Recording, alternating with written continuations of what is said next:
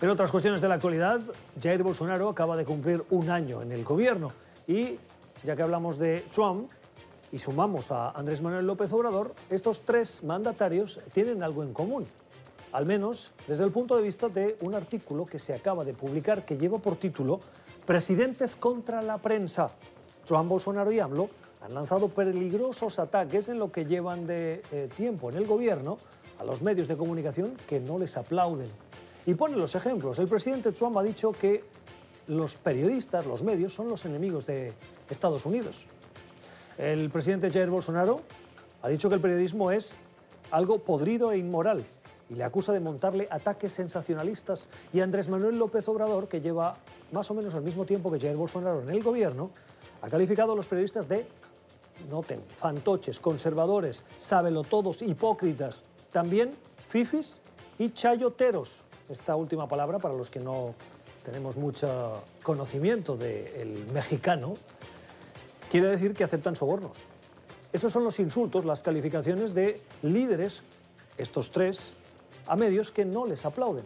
El artículo lo firma Andrés Cañizares y es periodista y politólogo venezolano e investigador en la Universidad Católica Andrés Bello y lo saludamos a esta hora. Señor Cañizares, gracias por estar con nosotros. ¿Por qué particularmente estos tres presidentes han sido tan duros, tan críticos con el periodismo? Bienvenido. Creo que lo que lo une a todos, a pesar de tener signos ideológicos tan diferentes, tiene que ver con la naturaleza populista de esos gobiernos, de esos presidentes. Son presidentes que eh, disfrutan y, quieren tener una gran proyección mediática, pero son bastante eh, renuentes al periodismo crítico o a que se pueda ejercer la crítica pública.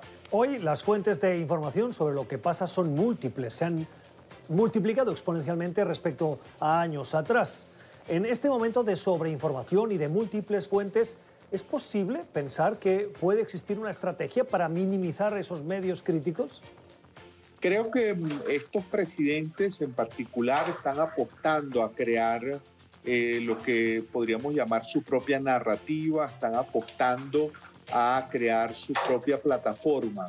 Vemos como el presidente Trump, por ejemplo, en el caso de Estados Unidos, eh, se apoya fundamentalmente en su cuenta en Twitter, elude el contacto con la prensa, como López Obrador todos los días de la semana, todos los días, da una rueda de prensa donde selecciona, donde filtra a los periodistas a los que les habla.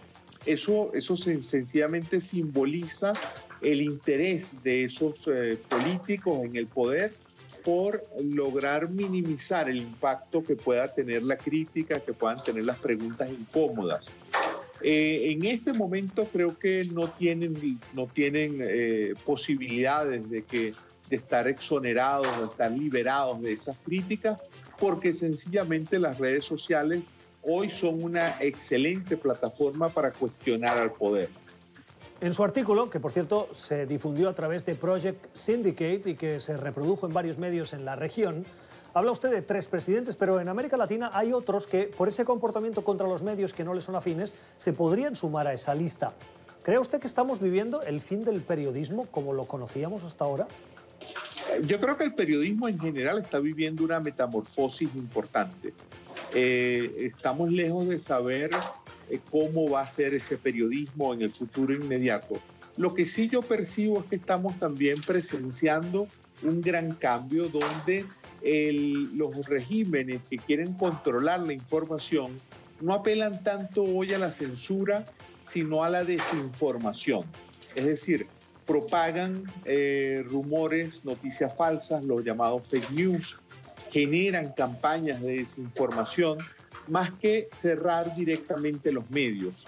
La censura directa, dura, va transformándose hoy en día en otros mecanismos más sutiles, pero que persiguen lo mismo, que es que la voz del poder no encuentre críticas o descalificar a crear, digamos, un, ambiente donde se desconfíe de lo que digan los medios, los periodistas, y de esa forma eh, quienes están en el poder creen que pueden tener mayor control sobre la información.